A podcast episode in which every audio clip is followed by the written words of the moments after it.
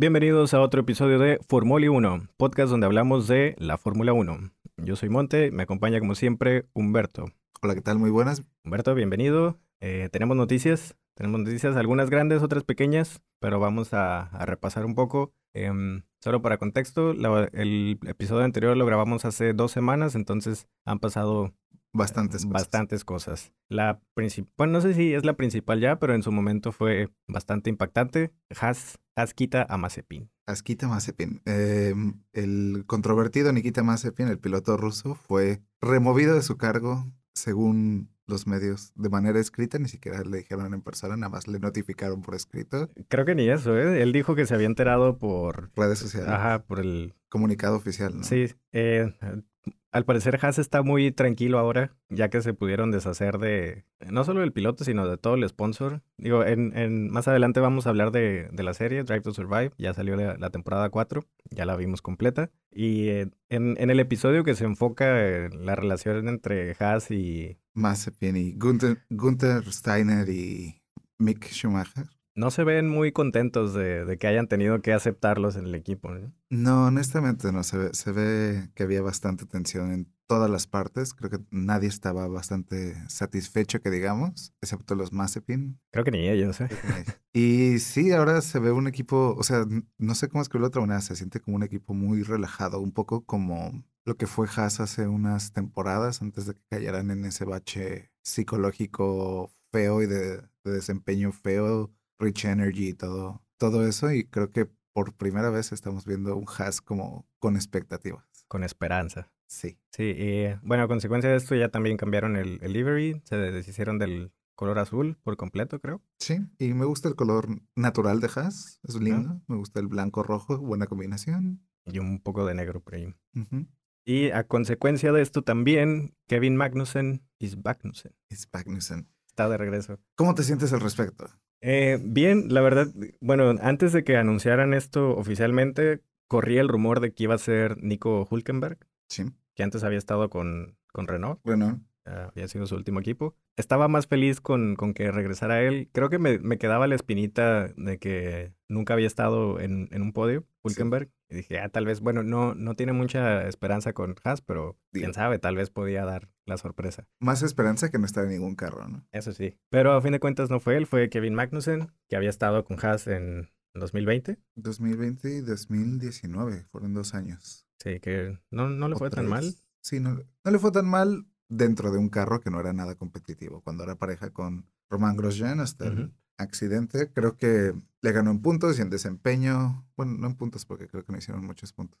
Este, pero le ganó en, por lo menos en clasificación, hizo, es un piloto bastante decente, you know, maduro, ya tiene, de hecho no es tan grande, sorprendentemente, uno piensa que es más grande, pero tiene 28 años, es mucho más viejo. Este, pero ya tiene experiencia, ya conoce el carro, ya salió, salió, estuvo en IndyCar, este, este año, el, bueno, el año anterior, en el 2021, muy contento. Él había dicho que no tenía ganas de volver a la Fórmula 1 porque ya estaba volviendo a competir por podios, por puntos, por victorias y pues no es lo mismo que ser el, el de hasta atrás en la, en la Fórmula 1, no es lo mismo ser cabeza de ratón que cola de león, pero de acuerdo a Kevin Magnussen, en cuanto le dijeron, dijo que sí. Entonces, mm, Y es, es difícil imaginarse a alguien rechazando la oportunidad, ¿no?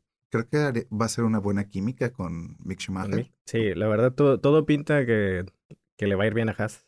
¿Quién iba a decir que se iban a acomodar las cosas? Este, Sí, creo que son los únicos beneficiados de todo el conflicto. Bueno, y nosotros también. Nos estamos ahorrando Sí, ya no tenemos que hablar de, de Nikita. de más. Nikita. Y bueno, en otras noticias, terminó ya la, la pretemporada, las sesiones de pruebas. Esta última fue en ¿dónde? En Bahrein. En Bahrein, donde va a ser la primera carrera también. Ujú. Ahí el mayor acontecimiento fue que Mercedes sacó un carro sin sidepods completamente, un diseño que nadie se esperaba, ¿No? llegó, llegó de la nada y se ve, se ve muy raro el, el carro, parece que tiene unas alitas ahí en donde, donde van los espejos. Hoy declaró la FIA que sí es legal todo el diseño, hubo algunas quejas de otros equipos, pero parecer todo está en regla. Sí, se... Brincaron la barda. Ajá, interpretaron las reglas de una manera muy distinta al resto de los equipos, pero hasta ahora todo legal. ¿Tú cómo lo sientes? ¿Cómo viste, cómo sientes ese carro? Pues mira, según yo no les fue tan bien en las pruebas, o sea, tuvieron ahí algunas fallas, algunos detalles que, que arreglar, pero pues son Mercedes. Es,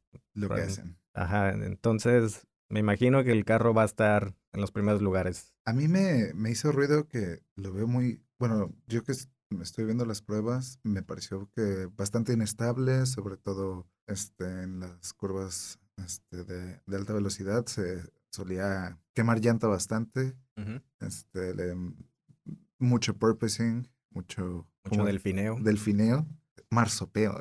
Marsopeo. Marsopeo. Mucho marsopeo y, y sí, no, no sé por qué no me está dando tan buen feeling. El ya, y como vamos a hablar un poco más adelante, como que sale en Drive to Survive, como la temporada pasada Mercedes también salía diciendo como, ay, las pruebas nos fue muy mal, hicimos mal el carro y luego pues ganaron el Mundial de Constructores. Sí es posible que estén otra vez con un bluff así como elaborado, pero creo que en un cambio de reglamento eh, conviene un poco más, ¿sabes? Este, ser un poco más, mostrar un poco más las cartas para, para dar seguridad a todos, ¿no? Sí, y bueno, me imagino que si les va bien en las primeras carreras, vamos a ver cambios en el resto de los equipos, tratando no, no creo que puedan copiar la idea totalmente porque es un cambio bastante grande en, en el diseño de todo el, de todo el carro, pero podría tener sus consecuencias. También si, si no les va bien, fácilmente pueden regresar a, a, la versión anterior que tenía, ¿no? La que mostraron en días anteriores. Barcelona. ajá.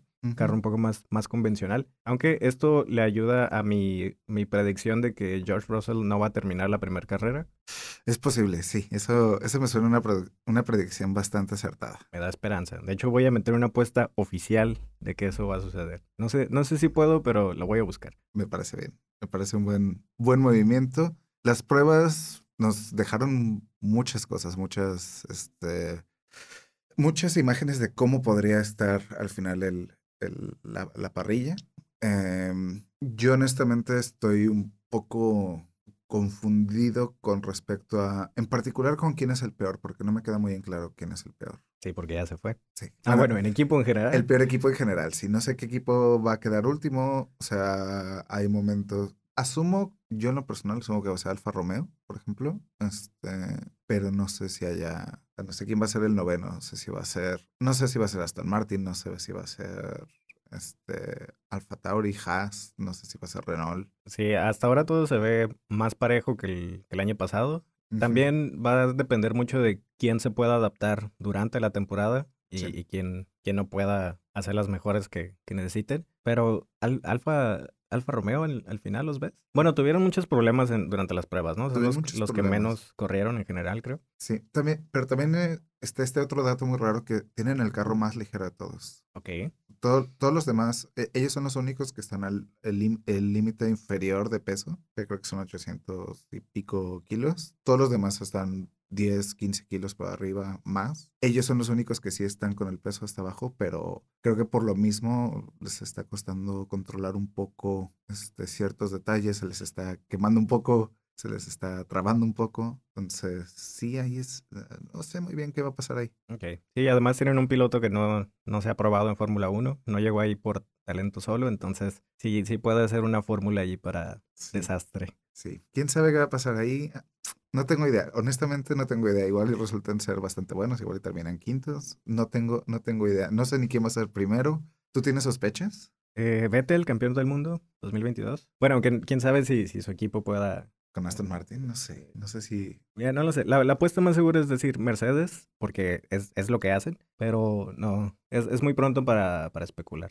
Yo sospecho, yo sospecho hasta ahorita que Ferrari le va a ir bien. Uh -huh. Sospecho que a Red Bull le va a ir bien. Creo que hicieron, en las pruebas por lo menos, dieron muchísimas vueltas, fueron muy constantes, tuvieron la mejor velocidad, este, y por bastante, no sé. Y tienen a, por cierto, el, el podcast anterior dije Adam Newey, no es Adrian Newey, este, el, el que diseña los carros de Red Bull. Ah, okay. La leyenda, la leyenda del, en particular del, del, diseño aerodinámico. Que también, por cierto, justo antes de que anunciaran el, el, Mercedes sin sidepods, también Red Bull había hecho unos cambios que parecían ser muy drásticos, pero pues ahora son nada comparados. Noticia vieja. ¿no? Ajá. Y hablando de noticias viejas, Daniel Ricardo no pudo participar en las pruebas de Bahrein porque había dado positivo a COVID. Ya habían anunciado que no iba a participar en la carrera de, de Bahrein, pero eh, al parecer ya dio varias pruebas negativas, entonces ya ha estado de regreso, ya está considerado de nuevo. A ver cómo le va, porque no, o sea, tiene mucha menos,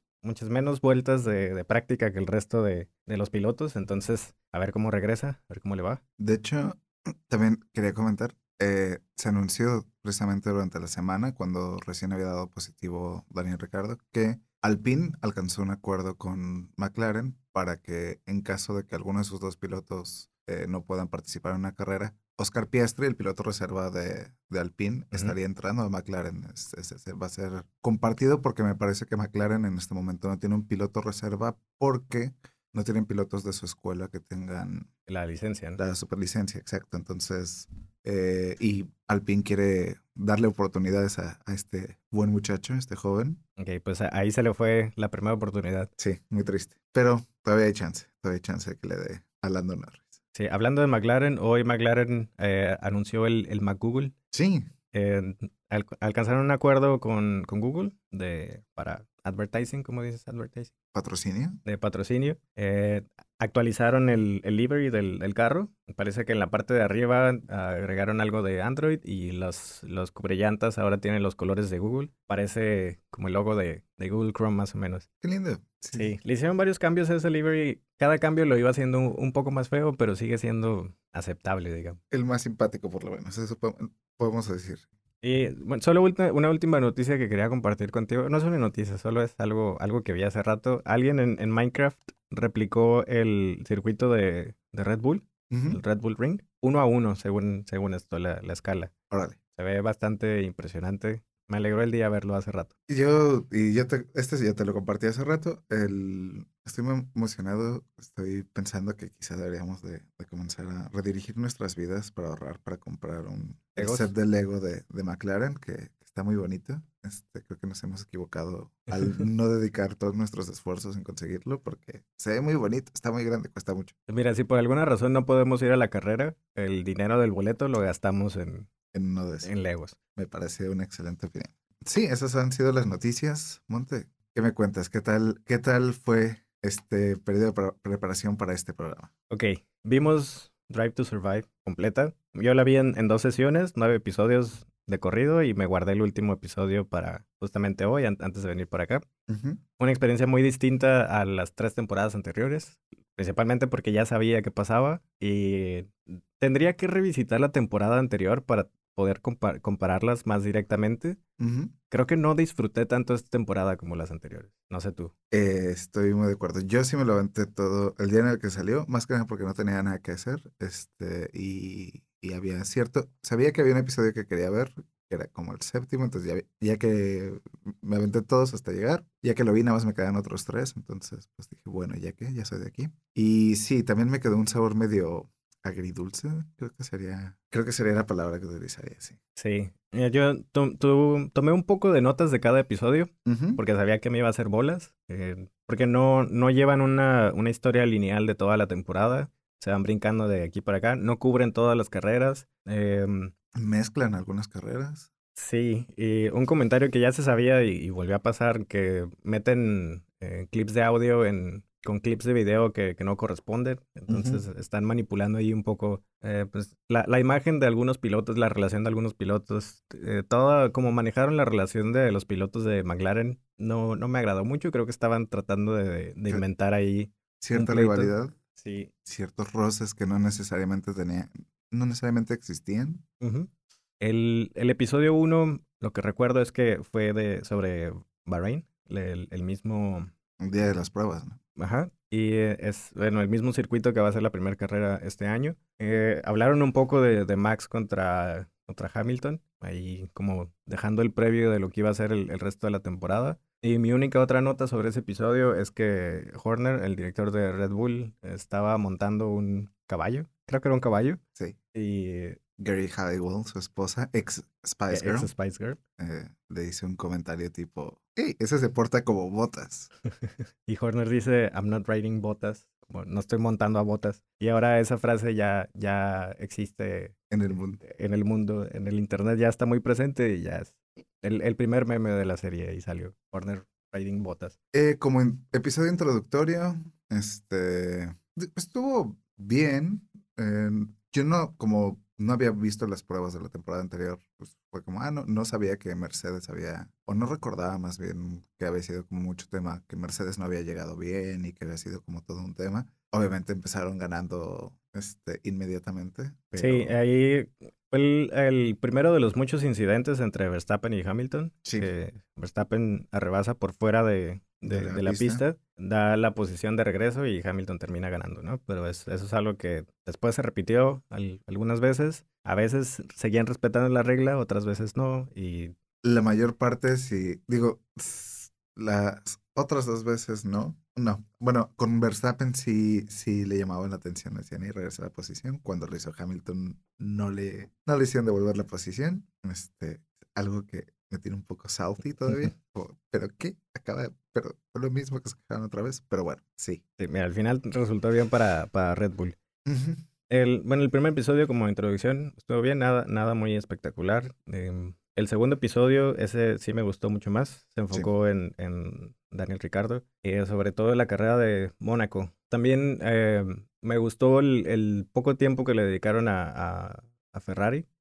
Ahí la relación entre Leclerc y, Sainz. Muy, muy, agradable. Que por cierto, lo primero que pensé es como Carlos Sainz parece ser el tipo más simpático del mundo. Todos se llevan, digo, Lando Norris y el son besties, Charles Leclerc y él se llevan muy bien. Eh, sé que Verstappen y él tenían una relación cordial cuando estuvieron juntos en, en Red Bull. Bueno, en todo Rosa más bien. Entonces sí, parece que es un tipazo el maldito. Así parece. Algo malo ha de tener, algo malo. Le va al Madrid. Ah, bueno. Sí, lo tengo muy en claro. sí, tiene, tiene toda la pinta de sí. madridista. Este... Bueno, en el episodio 2 y en el 3 eh, vemos esta etapa de Ricardo que no le estaba yendo muy bien. De hecho, Nada van años en que no, no le estaba yendo muy bien. Y vimos, creo, el punto más bajo eh, cuando es, es en Mónaco, cuando Norris le, le da la vuelta totalmente. Sí. Y hay, hay un clip donde ya después de la carrera le dicen que tiene que pasar a, a, las entrevistas y está preguntando que cuál, qué tanto es la multa para no dar entrevistas, ¿no? De, de lo mal que se sentía. Sí. Sí, sí es bastante, un momento bastante emotivo con, con el australiano. Me da un poco de pena, este, por él porque ¿sabes? Como que tiene toda esta personalidad y esta como, como alegría y creo que genuinamente estaba muy emocionado de estar en McLaren. Eh, ya está como en una edad en la que respeta también como el nombre, ¿no? Del, del carro. Alguna vez vi un video de él como caminando por la fábrica de McLaren y viendo los carros viejos y diciendo como es que para mí estos son, son verdaderas joyas, etcétera, y como dándole un valor que quizá eh, pilotos más jóvenes no le dan este, estar en, en, un equipo como ese y el tener como todas estas expectativas y llegar un poco, sabes, con muchísima buena vibra, con muchas ganas de hacer como bien las cosas y que no salgan, como sí entiendo por qué. Sí, es toda la frustración y además notar que el, el mismo equipo eh, también empieza, empieza a dudar sobre ti. O sea, al, al, inicio, cuando lo anuncian como nuevo piloto, están muy emocionados de que agarraron a eh, uno de los mejores pilotos. Y eh, conforme va avanzando la temporada, dicen, pues, ¿dónde está, dónde está el güey que contratamos, no? ¿Quién, quién es este que no está logrando resultados? Y mm, aunque gran historia más adelante, ¿en qué episodio es? El episodio 5, dedicado a, a Monza, se ve todo el... El arco redentivo. Ajá. Todo, toda esa parte eh, tenía muchas ganas de, de, ver cómo lo iban a mostrar en la serie y honestamente no fue mi favorito. Siento que estuvo como muy, muy confuso todo, todo muy partido. Además, en medio meten el episodio de Haas. Sí. El episodio 4. Aunque la verdad me gustó mucho ese episodio porque siento que se dedicaron a contar una sola historia. ¿La de Haas? A mí me pareció tan estúpido. Yo de tantos episodios, en particular el final. Digo, nos, nos brincamos el episodio tres rápidamente porque tengo, tengo, tengo esta como opinión muy fuerte. Bueno, no, no, muy fuerte, es una opinión que todos, que muchos compartimos. El, el episodio es, es ah, you know, habla sobre Mazepin y sobre eh, cómo le ha ido mal constantemente y cómo admite en video que no es buen piloto. Literalmente es así como. Tenemos el mismo carro y él sí lo sabe manejar y yo no. ¿Por qué? Algo está mal. No sé cómo le hace. No sé cómo le hace, es como pues, maneja bien, esa es la, la gran diferencia. Eh, y y el episodio termina con la carrera en Sochi, en Rusia. Una carrera muy dramática con, ¿sabes? Una de las mejores carreras de la temporada con Lando Norris en primer lugar hasta que llueve en las últimas tres vueltas y pierde y Verstappen que había empezado último porque cambió de motor, terminó segundo. Y la historia, la, la historia que se contar Netflix es Nikita Mazepin. Reconoce las nubes de Rusia. Reconoce las nubes de Rusia, se sale del lap, le dicen, hey, venciste a la Tiffy y a Mick Schumacher, pero no, en realidad no, no los venció. Ellos uh, quedaron descalificados, o sea, él quedó en último lugar de todos modos, los otros no terminaron la carrera por motivos ajenos, o ¿sabes?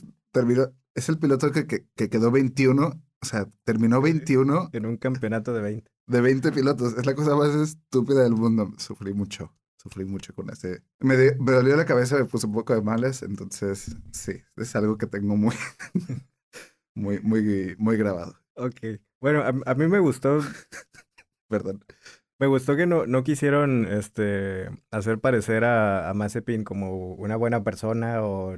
O sea, no, no, no lograron que tuviera simpatía por él, solo es como, ah, pues te está yendo muy mal y una vez no te fue tan mal, ok, pero me gustó que mostraban que nadie en el equipo estaba a gusto con ni con él ni con su papá ahí presente, que todo era un desastre. Y la historia de, de Gunther, esa, esa parte sí, sí me agrada, porque pobre güey, le, va de mal en peor. Vendiendo barcos en, en Aldi, creo que es que es una, sé que es como esta tienda muy famosa alemana. Ajá. En los supermercados, entonces vendiendo barquitos de madera y casitas y bañeras calientes. Pero sí, tiene razón, es, es un desperdicio de carrera para dedicársela a, a Haas, ¿no? Pero algo, algo que estuve pensando en, a lo largo de toda la serie es que es...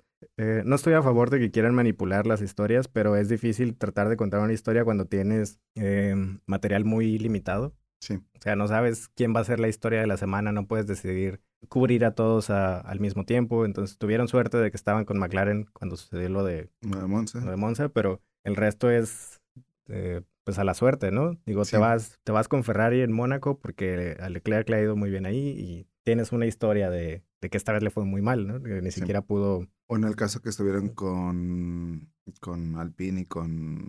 En, en, el de Francia. Este...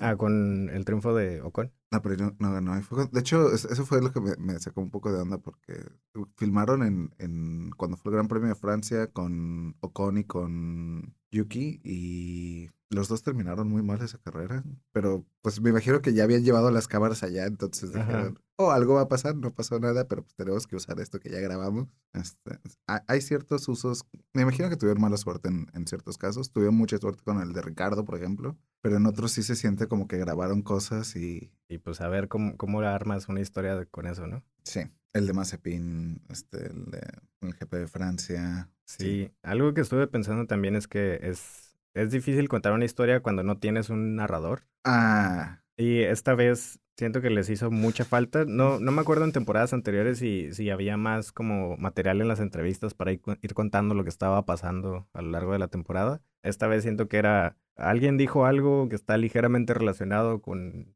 esta cosa y vamos a meterle imágenes de otra cosa para... Ajá, y tratar de, de llevar. Como sentí que solamente estaban llenando episodios eh, en, en, para llenar el espacio eh, que había entre las carreras que así habían podido cubrir. Sí. Bien. O sea, entre Monza y la carrera final, todo era como... Bueno, sí, checkmark, checkmark, checkmark. Este, cubierto, cubierto, cubierto. Sí, bien. Ya lo mencionamos de pasada. Le, creo que uno de los casos más curiosos fue el Gran Premio de Baku, el de Azerbaiyán, que ganó Checo Pérez. Nunca salió que ganó Checo Pérez. Ajá, nada más lo menciona Hamilton. Nada más es la, la cuando se le va de frenada el carro a Hamilton. Es lo único que sale, pero la carrera sale toda la temporada. Si te fijas, todas las reacciones, o casi todos los, los, los, videos de reacciones. Son de esa carrera. Son de esa carrera. Alcanzas a ver las calles atrás, ¿sabes? Como que nada más grabaron ese día como a los, a los equipos. Entonces, las reacciones de alegría, de, de sorpresa, de todo, son todas de la misma carrera y son todas las de Baku, pero no salió Baku oficialmente o completamente, digamos. Ok, eso, eso no lo había notado. Sí, yo de pronto fue como, espera un momento. Yo conozco esa calle. Porque aparte es el más reconocible, es de los más reconocibles, ¿sabes? Porque es el que es en la calle. Ajá, Es- Ese o Mónaco, pero no hay sol, tanto sol, entonces sí. ya. Sí. Mira, tratando de, de regresar a, a episodio por episodio para Ujú. Perdón, saber más o menos dónde estamos. No, está bien. eh. El episodio 3, que nos brincamos, es sobre Mónaco y Silverstone. Sí, En Silverstone es cuando se da el choque Hamilton Verstappen. Hamilton Verstappen, controversial que, porque estaban criticando a Hamilton de que estaba festejando al, al final, siendo que había, había mandado, estoy haciendo comillas con, con los dedos, había mandado a Verstappen al hospital, pero...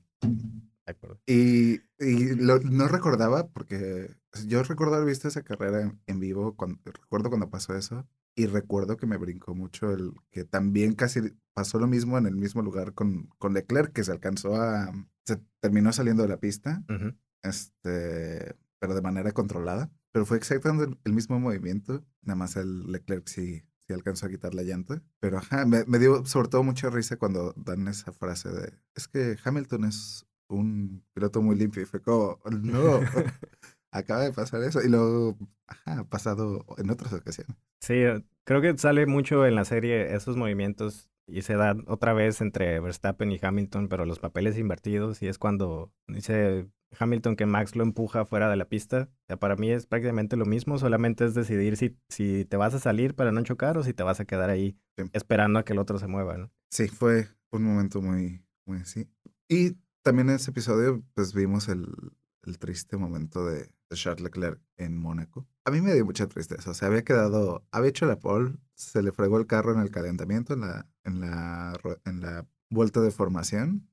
Lo tuvieron que retirar, se quedó sin su victoria en casa, que me imagino que ha de ser, o sea, ser campeón de Mónaco Sí. siendo de Mónaco. Y además, sabiendo que empezando primero en esa pista es muy alta la probabilidad de que ganes Aunque no tengas el mejor carro, vas enfrente, es muy difícil que te rebasen. Sí, Sí, es, es muy duro, era muy... Sí, fue muy triste verlo. Sí. Y sí, los primeros episodios tienen e- esa, esa nota de triste por Ricardo, triste por Leclerc y triste porque sale mucho Mazepin en el cuarto. sí. En el quinto episodio ya se pone un poco más alegre la situación. Monza, McLaren, McLaren, la victoria de McLaren en, ahora sí que en la casa de Ferrari. Este, pero igual que tú, hay algo que me faltó en ese episodio, algo como que, no sé cómo explicarlo, como, como que no era, como que era la conclusión del otro episodio, pero no era una historia por sí misma, era parte de la narrativa completa. Y el otro me pasó lo opuesto, que era un episodio sin conclusión, nada más como, ah, le estoy pasando mal y, y termina el episodio y sigue estando mal, no hay... Quizás si hubieran estado uno después del otro, quizás si hubiese sido un solo episodio. Sí, eh, sí, es el problema de la, la manera en que van contando la historia. Los tiempos está difícil seguirlo y sí, el final de Monza fue muy anticlimático. Sí. Y fue un momento muy lindo, de hecho. Sí, No hablaron del Shui. No, no lo mencionaron para nada. Mencionaron el, el tatuaje, eso sí fue, sí fue bueno verlo. Me gustó que lo grabaran, Ajá. sí. Y también creo que se siente muy brusco porque el episodio siguiente ya se cambian de tema totalmente. Se van a hablar de, de Williams. ah, se- están con Russell prácticamente todo el episodio. Sí.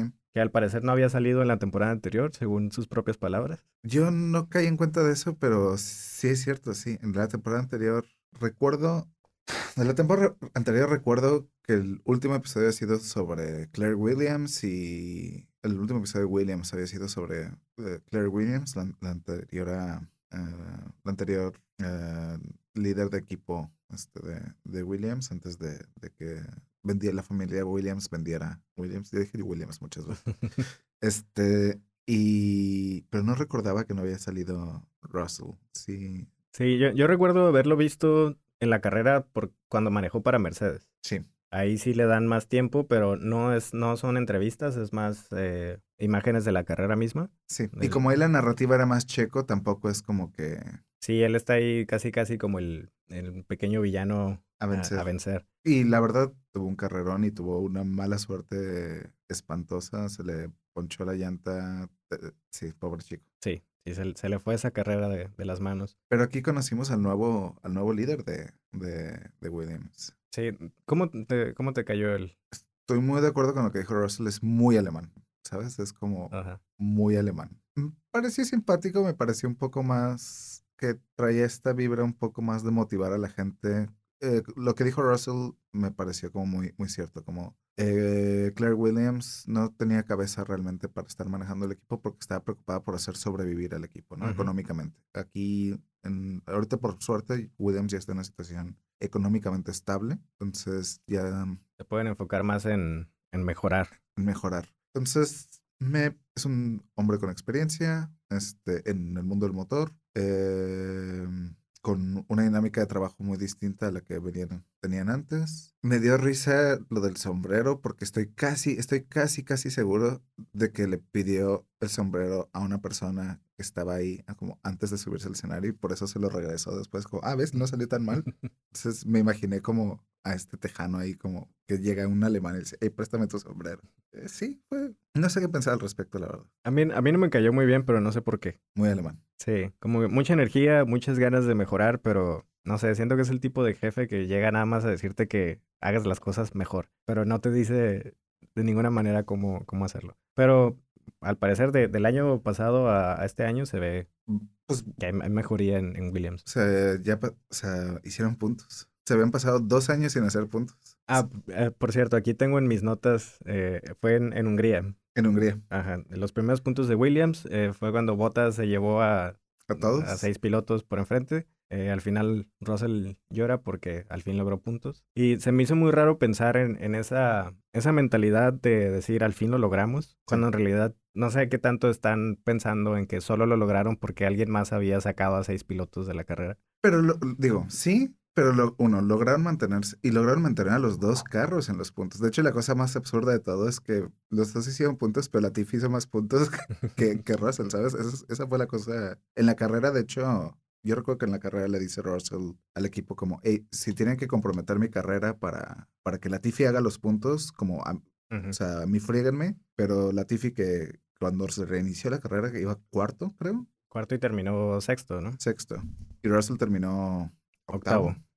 Este, Pero si lo piensas y metes cuatro carros más, hubieran quedado fuera de puntos, ¿no? pues cuatro carros más. Bueno, cinco carros más. Cinco carros. Pues, pues, Pero bueno, así, así pasó, lograron quedarse ahí. Haas también tenía dos carros, los, los dos carros quedaron fuera. Ricardo no hizo puntos. Ah, Eso sí. Ricardo en el McLaren no hizo puntos en la misma carrera. So, y Verstappen con su carro cucho de ese día, porque se lo habían tronado este, y se lo pegaron con tape. Sí alcanzó a hacer sus puntos. Entonces, sí, sí fue un éxito. Creo que, o sea, pasaron, ¿qué fueron? No sé si dos o tres años en vigésimo, en décimo puesto como equipo. Lograron hacer puntos por primera vez, lograron quedar octavos, que es un pequeño logro, pero es un logro pues, importantísimo. Ya dejaron atrás al Haas, dejaron atrás a Alfa Romeo. Y sí, dejaron muy claro que esas dos posiciones significan mucho dinero. Sí, Y bueno, este episodio fue dedicado a, a Frank Williams, falleció el año pasado. sí, este, una leyenda. Sí, y em,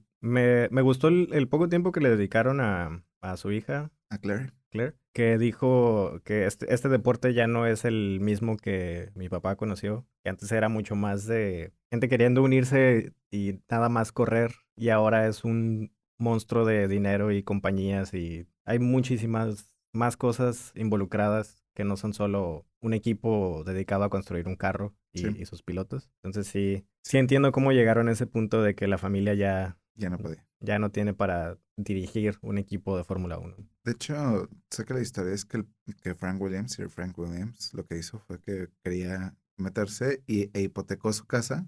Y con el dinero con el que hipotecó su casa es que comenzó el equipo. Que si lo piensas, es una baba de dinero, seguramente comparado. O sea, es lo que cuesta, seguramente lo que cuesta hoy en día un- uno de los alerones, ¿sabes? Como- Sí. Sí, sí, sí. Y sí, eh, son tiempos muy distintos, definitivamente. Y sí, me gusta Williams un poco por eso, por el hecho de que ah, lograron mantenerse como un equipo familiar durante Ante tanto tiempo. tanto tiempo. Pues a ver ahora cómo les va en esta nueva, nueva etapa. Sí.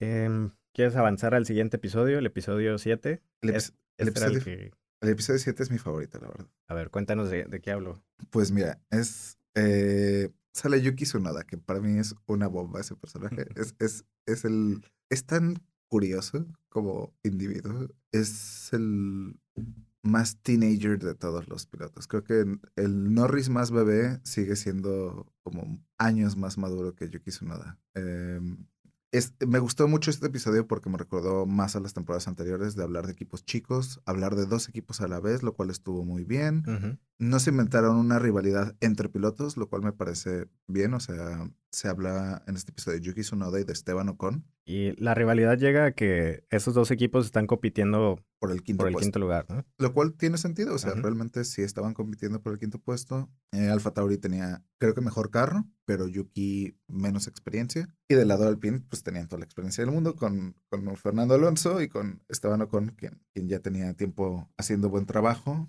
Eh, pero me gustó mucho ver los paralelismos este, entre, entre ambos equipos, los retos de, de ambos equipos. Me dio un poco de pena como que no saliera más Fernando Alonso, sobre todo ciertas carreras que hizo que, que creo que se merecían. Sí, lo, lo omitieron casi completamente, ¿no? Sí, nomás para hablar bien de, de Ocon y de que él tienen buena relación, lo cual, digo, está muy bien. Sí, salió, salió tirando Muy- unos penales. Sí, y quedó muy bien parado, la verdad. Hablaron súper bien de él, lo poco que hablaron de él. Y en el caso de Gasly, pues ya es el, el senior, básicamente es el, ya es la, la experiencia del equipo. Sí, que por cierto, digo, esto es punto y aparte, pero estaba leyendo hace poco y creo que de todo lo que más me gusta, termina contrato Gasly este año con, con Alfa Tauri y con Red Bull. No sé exactamente a dónde vaya a parar, pero yo creo que si en, se retira Lewis Hamilton, el que podría ocupar ese puesto sería Pierre Gasly. Gasly.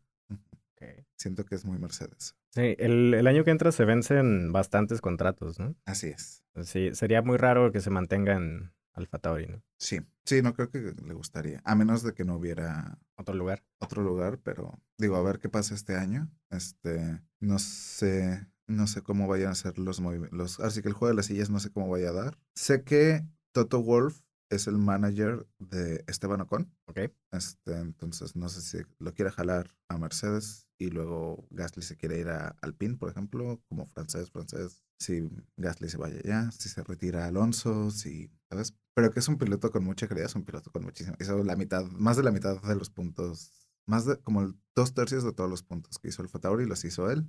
Y Yuki Tsunoda este, tuvo un arranque espectacular. Su primera carrera, la de, Bahre- de Bahrein, hizo puntos, quedó, no me acuerdo si quedó octavo o sexto. Y luego empezó a tener sus problemas de desempeño, de chocar. Dar vueltas. Este, y terminó en una nota muy alta, terminó en... Es algo, que casi na- que nadie recuerda, pero en la última carrera de temporada, la de Abu Dhabi, quedó cuarto. Sí, e- eso sí lo recuerdo, porque estaba muy sorprendido cuando vi la... El roster final. sí. Ajá, es como, ah, caray, ¿qué, ¿cómo llegó ahí? Sí. Pero bueno, también se olvida que Sainz fue el quien quedó en tercero, ¿no? Sí. Pero a ti, ¿qué te pareció el episodio? Em, me, me gustó, aunque cambió mi opinión sobre Yuki. Bueno, no, no la cambió porque no tenía gran opinión sobre Yuki, solamente tenía esta idea de que era muy, muy, este, ¿cuál es la palabra? No es extrovertido. O sea, era, era un, un personaje muy, muy peculiar, muy divertido, pero ya viéndolo, no sé, no, no, no me esperaba esa actitud que el que mostró por lo menos al inicio del episodio, aunque también tengo que tener en cuenta que es la idea que quiere dar la, La el- serie, ¿no? la serie. Pero mm, me, me gustó más la parte dedicada a, a Ocon. Sí. Eh, me gustó cuando se va ahí con su familia. Digo, no siempre es entretenido ver es- estos, estas partes de, de los episodios, cuando se van los pilotos a hacer su vida aparte cuando tienen sus breaks. Pero de repente también es, es bueno para recordar, Que son gente. sí, son, son personas. Y que le gusta jugar con, con carritos de control remoto. Ajá. Estuvo bastante bien, de hecho. Sí, y bueno, el episodio termina con la victoria de Ocon eh, en Hungría y Yuki, a pesar de que dio una vuelta, Logró quedar sexto. quedó sexto. El episodio 8, este creo que lo disfruté más, había más, más acción, fue dedicado casi casi a la historia entre eh, Bottas y, Y Russell. Russell. Y obviamente se sabía que era muy alta la probabilidad de que Russell pasara a Mercedes y eso significaba que Bottas iba a quedar sin, sin su lugar. Y pues la verdad Bottas no lo estaba haciendo muy bien No. a lo largo del año y la noticia llegó que como a la mitad de la temporada. Sí, poco después del Gran Premio de Holanda o en el- durante el Gran Premio de Holanda. Ujú. eh, más o menos. Después, fue después de, de Bélgica. Y después del anuncio se da este choque entre ellos dos. No. ¿Fue el- antes? sí, fue, mu- fue como en... en- La serie me hizo creer que fue después. no, el choque fue, eh, creo que fue la tercera carrera del Tengo año. aquí que fue en, en Imola. en Imola, que fue la tercera carrera. Es, creo que fue en Bahrein o la segunda, creo. Eh, creo que fue la segunda o tercera carrera del año donde chocaron. Y. No me quedó muy claro quién, quién tuvo más culpa en ese choque. Yo siempre tuve la duda porque, o sea, por la toma se ve como casi claro que, que da el volantazo este George Russell, ¿no? Y le pega como de costado. Eh, lo analicé un poco más lentamente en otro video. Si hay un momento en el que Bottas hace como un ligero movimiento hacia la derecha, como muy ligero, que me imagino que hizo reaccionar a Russell y como era la lluvia y estaba en la orilla, se le fue la llanta y le pegó, pero fue un, una reacción...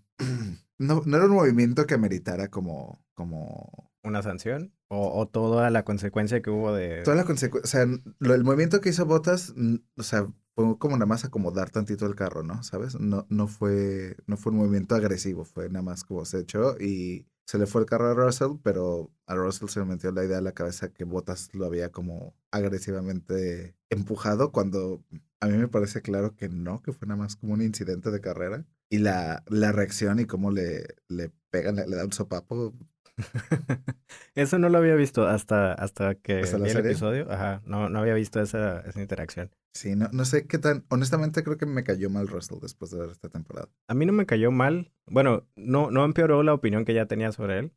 No, no me cae mal, pero sí se me hace que tiene una actitud muy, muy inglesa, muy, muy posh. Sí, sí, en eso estoy de acuerdo. No, no, no me. No sé. Me bueno, no me sorprendió, pero sí me llamó mucho la atención la toma esta de Hamilton diciendo como, pues es que ya tenemos a este chico que funciona muy bien, que es Botas. Me ha hecho ganar, bueno, me ha ayudado a ganar siete años seguidos. Bueno, no seguidos, pero... Estos últimos tres, cuatro años este, ha estado aquí con nosotros. Y esto funciona muy bien, no sé por qué tendríamos que cambiarlo. Obviamente, digo, quiero pensar, obviamente pues, no le conviene a Hamilton, ¿no? Como tener a alguien que le vaya a competir demasiado. Uno, pero también me da a entender que Russell no va a ser tan bien, bienvenido al, al equipo, ¿no? En parte de Hamilton. Sí, no, no le van a dar toda la atención a, sí. Y puede eso ser un pleito, ¿no? Esta temporada. Sí, es, es bastante interesante esa, esa interacción. Ya, otras de las notas que tengo sobre este episodio, además de, del choque, eh, vuelven a, a mostrar eh, Silverstone. Sí. Otra vez se regresan bastante. Eh, pero esto es para mostrar la dinámica del equipo. En Bottas iba en primer lugar en esta carrera, en segundo. ah, sí, detrás de, Leclerc. Eh, Hamilton iba más atrás porque había tenido que pagar un penalti de 10 segundos por, por casi matar a, Verstappen. Y le dan la orden otra vez, ¿no? De, dejar a Bottas de dejar pasar a, Hamilton. Eh, tengo aquí anotado que Toto Wolf se parece al vocalista de Ramstein. Eso no lo menciona en la serie, solo... ¿Lo rodaste de ese episodio? Ajá, eh, Daniel Ricardo no sabe si México está por encima o por debajo del Ecuador. No, lo culpo porque él, es australiano, pero le pregunta a Checo Pérez y, oye, ¿ahí en México es, es verano o, es invierno? Y Checo tal vez tampoco sabe porque su respuesta fue que en México siempre es verano. Lo cual, sí, depende de la zona. más o menos, sí. Este, la conferencia de prensa Ah, sí, muy, muy incómoda. Awkward as fuck. Este, el choque de Norris en, en Spa. Ese me dolió mucho. Este eh, eh, fue en la, clasificación para, para, el Gran Premio, en el que George Russell quedó segundo, quien iba teniendo, el, había hecho mejores tiempos en el Q1, en el Q2 este, eh, de, la clasificación, había sido Norris constantemente. Todo pintaba que iba a ser el pole por primera vez, su primer pole, en, la primera pole de su carrera. Y en Auguste, la, la famosa curva de, de Spa, se le fue el carro y tuvo un choque muy, muy fuerte. Sebastián Vettel, de hecho, se estacionó nada más como para, porque de hecho no había respondido todavía que si estaba bien o no, porque el choque fue muy fuerte. Sebastián Vettel se orilló para ver que estuviera bien, lo cual, you know, Vettel, campeón. No tiene que ganar para ser un campeón. Sí. Este, y sí, ese me dolió. Y digo, lo de Russell fue, ese lo vi, es, esa clasificación la vi en vivo y fue como de las cosas más emocionantes que he visto. Sí, esa creo que yo también la vi, no la vi en vivo, pero la vi pocas horas después sin saber qué pasaba. Entonces sí, sí fue bastante impresionante. Y ahí mismo noté que el volante de George Russell es, es diferente al resto. Sí. Eh, no sé, se me hizo curioso. Por lo general los, los volantes traen una pantalla con, y los foquitos que te muestran eh, las revoluciones más o menos. Y el de Russell no lo trae, está directamente en el carro, está, está raro, está curioso. Me digo, me gustó el episodio, me cayó un poco mal Russell. Me parece un poco más entitled, ¿cómo se dice entitled en español? Más... como que me merezco ese, ese puesto, como sobre todos los demás, y, y me pareció un poco más arrogante, me pareció. Sí. De lo que me había parecido antes. Antes me parecía como un buen, buen chico, como ajá, pero, pero Sí. ajá, no, no, Sí, no, no se le notaba humildad. sí, no. Pero creo que hasta eso el episodio hizo un buen trabajo en ah, hacerte creer que era que, todo indicaba que eso era la mejor opción para Mercedes, o sea, que en Botas que le estaba yendo muy mal, y Sí. luego Russell demostrando que podía lograr un, un segundo lugar en, en El timing fue perfecto. Ajá. sí. Y pues termina ahí con un, un abracillo, ¿no? Entre Toto Wolf y, y Russell. Pero sí, un buen episodio, estuvo entretenido, pero sí, tal vez a más de una persona le, le cambió la opinión que tenían sobre, Sobre, sobre. Russell. Ujú. Luego pasamos al episodio 9, que son las últimas tres carreras. Ese episodio fue más largo que el resto. Sí. eh, Porque y- fueron las dos carreras completas y como un resumen de, pues, entre Spa y las últimas tres carreras, ¿no? O sea, ahí se cubrió Brasil, México, Estados Unidos, por, muy por encima. Sí, México, Estados Unidos. Sí, que son, son las carreras que había visto, las que sí sabía que pasaba, y nada más dicen, ah, mira, una, Bueno. una foto aquí de lo que pasó. Se fue muy rápido. Ay, Sí. pues sí. no, no, no, no me encantó tanto ese. Y aquí entra una de mis dudas, como no sé qué tanto haya sido por, ¿sabes? Por promocionar Qatar, por promocionar Jeddah, por no sé qué tanto dinero, digo, pensando mal, no sé qué tanto dinero de Oriente Medio haya para, haya habido influenciado la decisión de Netflix de dedicarle tanto tiempo a esos. Mm, Pues podría ser, aunque por, por sí solas las carreras sí fueron eh, muy, ¿cómo se dice? Importantes, impactantes. Sí, sí hubo, sí hubo mucho de qué hablar en las carreras, entonces sí, Sí. se agradece que le hayan dedicado tanto tiempo. De hecho, yo, esperaba que así hubiera sido el resto de la serie, Sí. como un poco más de tiempo carrera por carrera y en orden. Sí. Y no ir como cuatro veces a Mónaco, porque eso me sacó mucho de onda. Tres Ajá. veces a Silverstone. Y luego te adelantas, te regresas y sí, e- era Dolor de cabeza un poco. muy confuso al inicio, pero al final se fueron ya al, en orden cronológico. Me gustó ver el, el carro eh, todo dañado de Hamilton que tenían en la, las oficinas o fábricas de, de Mercedes. El carro al que pues, Le- Verstappen le, Le cayó le encima. cayó encima. Creí que le iban a dedicar aún más tiempo a ese incidente, pero Sí, no. Bueno, me imagino que es difícil porque no tienen a todo un lado. O sea, Verstappen no, no dio ninguna sola entrevista para la serie. Ah, eso es algo que no mencionamos. Es el gran ausente de la temporada, Verstappen, que, que eh, dijo, me cae muy mal cómo hacen la serie, no quiero participar en la serie si la hacen así. Y, Y, eh, cumplió. Ajá. Y tuvimos a, a Horner toda, toda la temporada, ¿no? Ya Checo como que hablando de pronto de otras cosas como random. Checo Pérez fue como, hey, ando por aquí, me queda mal el traje. Eh, Es bueno, cierto. Ah, y repiten una de sus escenas. Sí, Eso, eso estuvo, estuvo muy curioso. sí, este, me, me, me hizo mucho ruido ese momento. Eh, este, el episodio 9 hablan de Qatar, este, primero, el Gran Premio de Qatar, pista nueva. Empiezan con una conferencia de prensa con Toto Wolf y, y Horner. También ahí los quieren juntar. Esto ya al final de la temporada, Hamilton alcanzando a, a Max. Em, obviamente es la, la misma Fórmula 1 queriendo darnos más, más drama. Más salsita. Y pues sí, a a Horner se le salen unos comentarios más directos, menos, menos como... eh, ya ves que en las entrevistas todos los pilotos son como muy, muy respetuosos, dan este, respuestas muy... eh, Diplomáticas. ajá, muy neutrales. Y aquí nos dan un poco más de, más de spice. Sí. Aquí fue cuando... Bueno, hubo una controversia por la... No, espera, aquí ya estoy hecho bolas. Mm, Lo de, lo de la desclasificación de Hamilton fue antes, ¿no? Fue en, En Brasil. en Brasil. Fue en Brasil que por una cosa de medidas del carro creo que se pasaron, literal creo que fueron como tres, eh, lo que Como le 3 sigue siendo- milímetros. tres milímetros, es decir, milicentímetros. No, tres milímetros más grande de lo que debía haber sido algo. Que, por ejemplo, yo siento que eso hubiera sido una excelente carrera por cubrir porque ese es un carrerón de Lewis Hamilton, pasar del cero, del vigésimo al, primer primero. puesto y tan dominante, de una manera tan dominante después de haber perdido un par de carreras seguidas. Mucho mejor episodio, sí. Pero bueno, agarraron Qatar, que también digo, fue, fue divertido, fue controvertido porque a, a Max Verstappen lo, lo sancionan en esta carrera porque no, Se brincó una, una bandera amarilla, ¿no? Sí. Y la toma esta de que están viendo el video en la computadora. Oye, pero Hamilton se dio cuenta de que ahí estaban las dos. con nombre. Ahí estaban todos ahí viendo y se dieron cuenta inmediatamente, seguramente. No lo descubrió Hamilton. No nos están engañando, pero buen actor. Este, y sí, los, lo sancionan a, a Max. Le, creo que le, lo regresaron Cinco lugares. Cinco lugares. Quedó segundo de todos modos.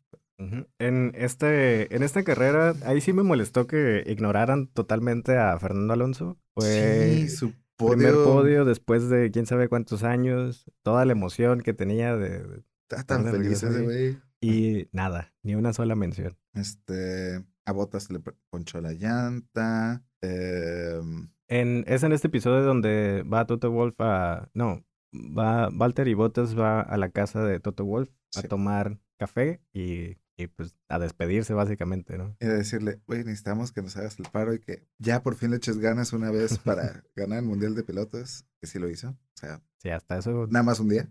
Ajá, pero Eh, hizo lo suficiente. lo suficiente. Eh, hubo este momento que tú lo tienes anotado y a mí me pareció un poco controvertido porque sale, hay una escena en la que sale Michael Massey, pero está en un contexto en el que dicen algo como si Red Bull es muy de política y sale una toma de, de Christian Horner hablando con, con Michael Massey, como insinuando, ¿sabes? Como Que, que había ahí una... Que eran muy chanchullo. compitas, ¿no? Sí, y me cayó mal. Porque Michael Massey se lleva con todos, ese es el trabajo, Era su trabajo. era su trabajo. Este, o sea, Toto le decía Mike, no, Mikey, no. Este, pero ajá.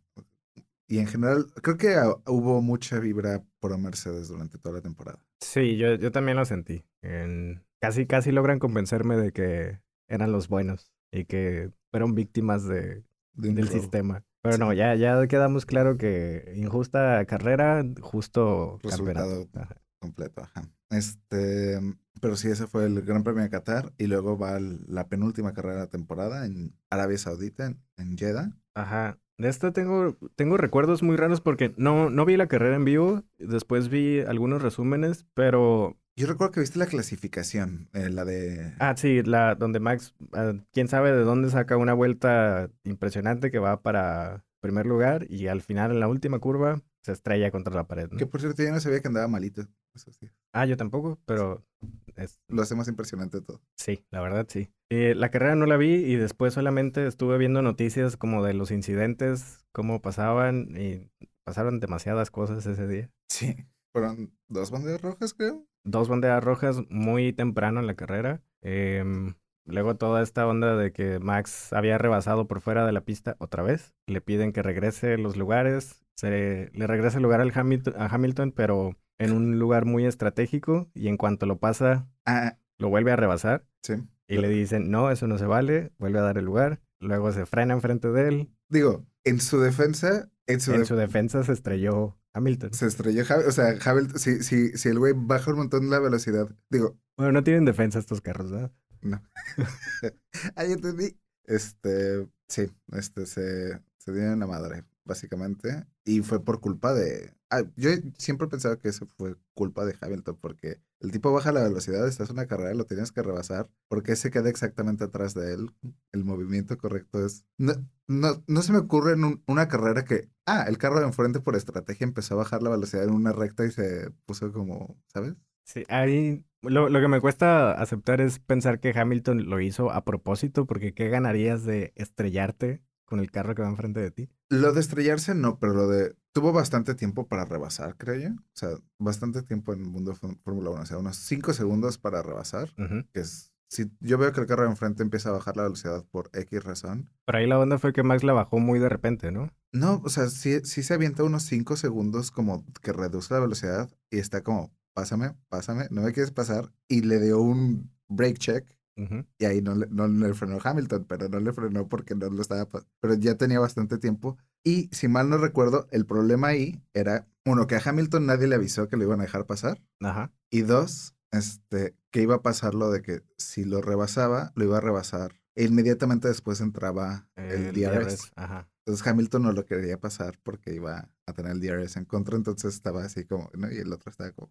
Mercedes se puso un plan víctima, que es algo que hicieron que me cayó mal de todo esto, como, güey, no son las víctimas, ustedes son los siete veces campeones, ocho veces campeones del mundo. Ajá, tengo mucho sentimiento. muchos sentimientos.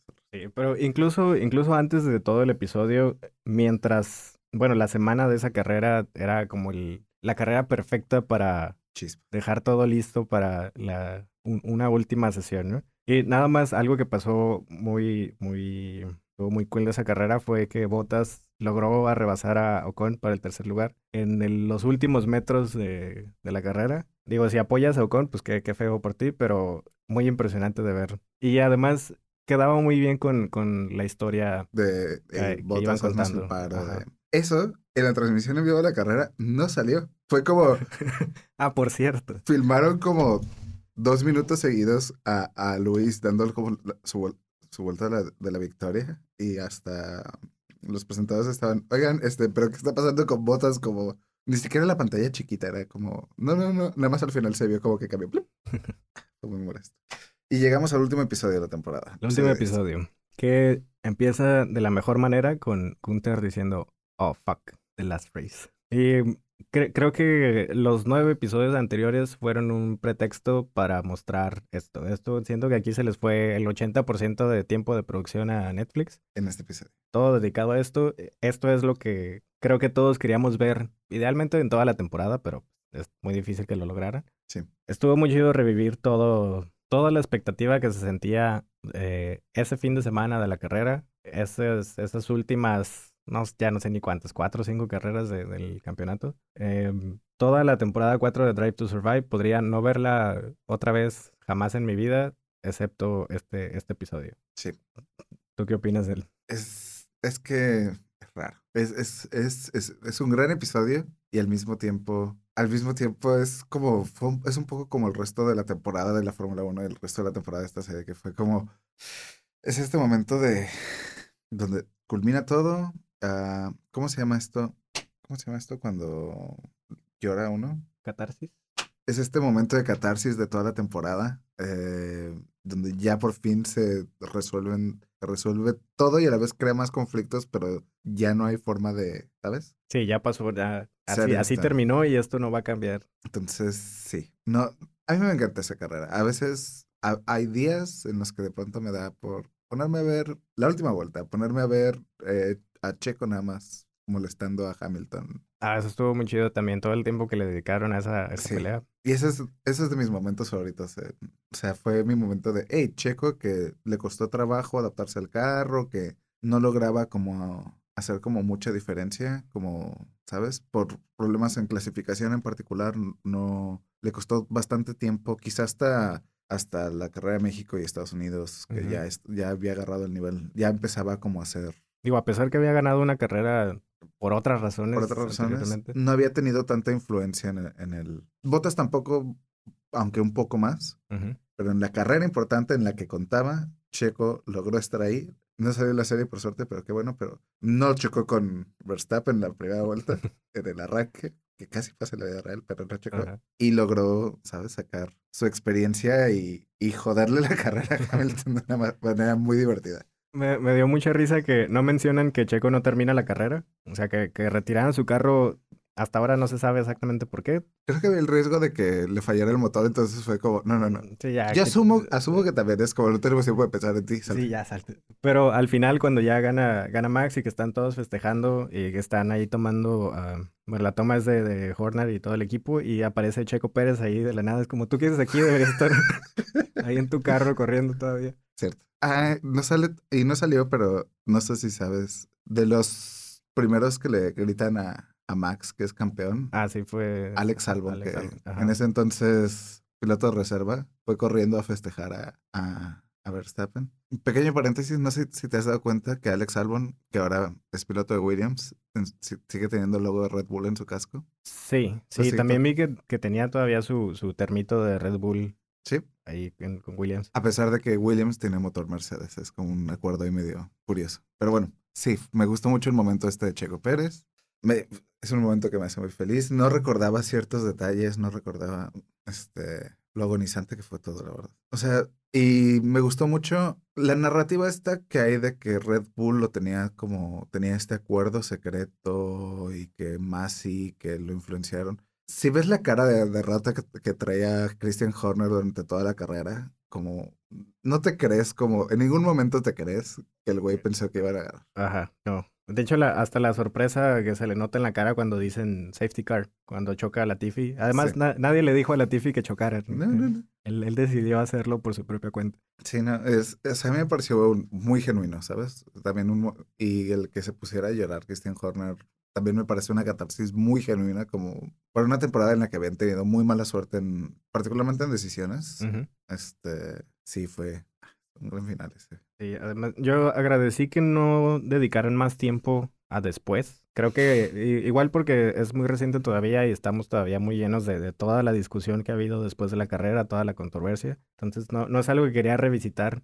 Eh, fue un muy buen momento para terminar la serie, el fin de la carrera y nada más. Tal vez años más adelante, cuando alguien más esté revisitando estos episodios, van a decir, ¿y qué pasó después? Pues tal vez en la temporada 5 se vea, ¿no? Pero Sí. un, un gran, gran final para una no muy memorable Temporada. temporada. Yo lamenté no haber visto a Raikkonen. a- cierto, ninguna mención. Ni salió Giovinazzi en ningún momento. O sea, ni siquiera.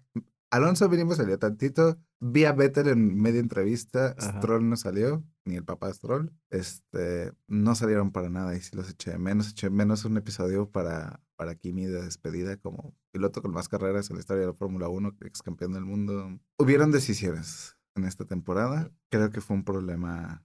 Falta de tiempo. Sí entiendo por qué tenían que cubrir lo que tuvieron que cubrir. En- bueno, en lo que refiere a, a Mercedes Red Bull, pero sí eché de menos muchas cosas. Hay una cosa que sí, mi, mi gran queja de la temporada, y que muy seguramente también es la tuya. A ver. Will Buxton, el periodista de la Fórmula 1, que, ¿Es el que sale en las entrevistas Sí. seguido? y que habla, sí, es, es- este periodista que todo lo dice como, sí, es muy importante clasificar primero, porque tienes a todos los demás atrás de ti. Como si obviamente Eh, me parece, me molesta mucho cómo habla ese, ese hombre. Como... De hecho, no sabía, eh, él es uno de los entrevistadores de la Fórmula 1 y, y siempre, lo, siempre lo he odiado, como constantemente, lo detesto siempre que, que sale porque me molesta cómo habla. Una vez vine a las entrevistas, pues, de hecho, después de precisamente el- el- la última carrera, vi una de las entrevistas post carrera que estaba haciendo. Muy simpático como cuando no lo están entrevistando, pero cuando él es el que está entrevistando es así como muy agradable, muy ligero, pero cuando Ajá. lo están entrevistando y está hablando como con este tono de no lo puedes creer Quiere hacerse el, el dramático. y el piso está hecho de piso. Y dice cosas como muy obvias y muy estúpidas, sí lo dio bastante. O sea, Él fue el enemigo número, uno y el rey fue, o- como siempre, Gunther Stein. Así es. Esperemos que le den más episodios la siguiente temporada. Esperemos que siga la siguiente temporada. O no, no sé si que... O que, que tenga episodios felices, donde todo le va bien, por lo menos en una carrera. No sé, que, que algo le salga bien a ese hombre. Por favor. Pero bueno, Bueno, con esto nos despedimos por hoy. Eh, esperamos verlos en el siguiente episodio. ya con una carrera, Con una carrera así es. Estamos a tres, cuatro días. cuatro días, ¿sí? Cuatro días. A ver, a ver si se cumplen la- las, las predicciones que dijimos algunos episodios. Ya no recuerdo cuáles son, pero voy a tener que escuchar de vuelta. Aquí, a bote pronto. ¿Quién va a ganar? Esta carrera, a Leclerc. Ok, mm, Voy a decir Sainz. Ok, tenemos mucha fe en Ferrari. Y bueno, sí, estaremos cubriendo en- el Gran Premio de Bahrein este, en unos días. Estaremos grabando un nuevo episodio ya para hablar de el inicio de la temporada, a ver realmente cómo están todos. Y yo estoy muy emocionado. ¿Tú cómo estás? Estoy muy emocionado, ya quiero que suceda. Quiero estar ahí a las 8 de la mañana, ¿Para el Pacífico? ajá, muerto de sueño, pero siguiendo, siguiendo la carrera. Y ahora sí, esta es promesa, nos vemos la próxima semana. No le creas, Bob Esponja. Recuerda, ravioli, ravioli, dame la formuoli.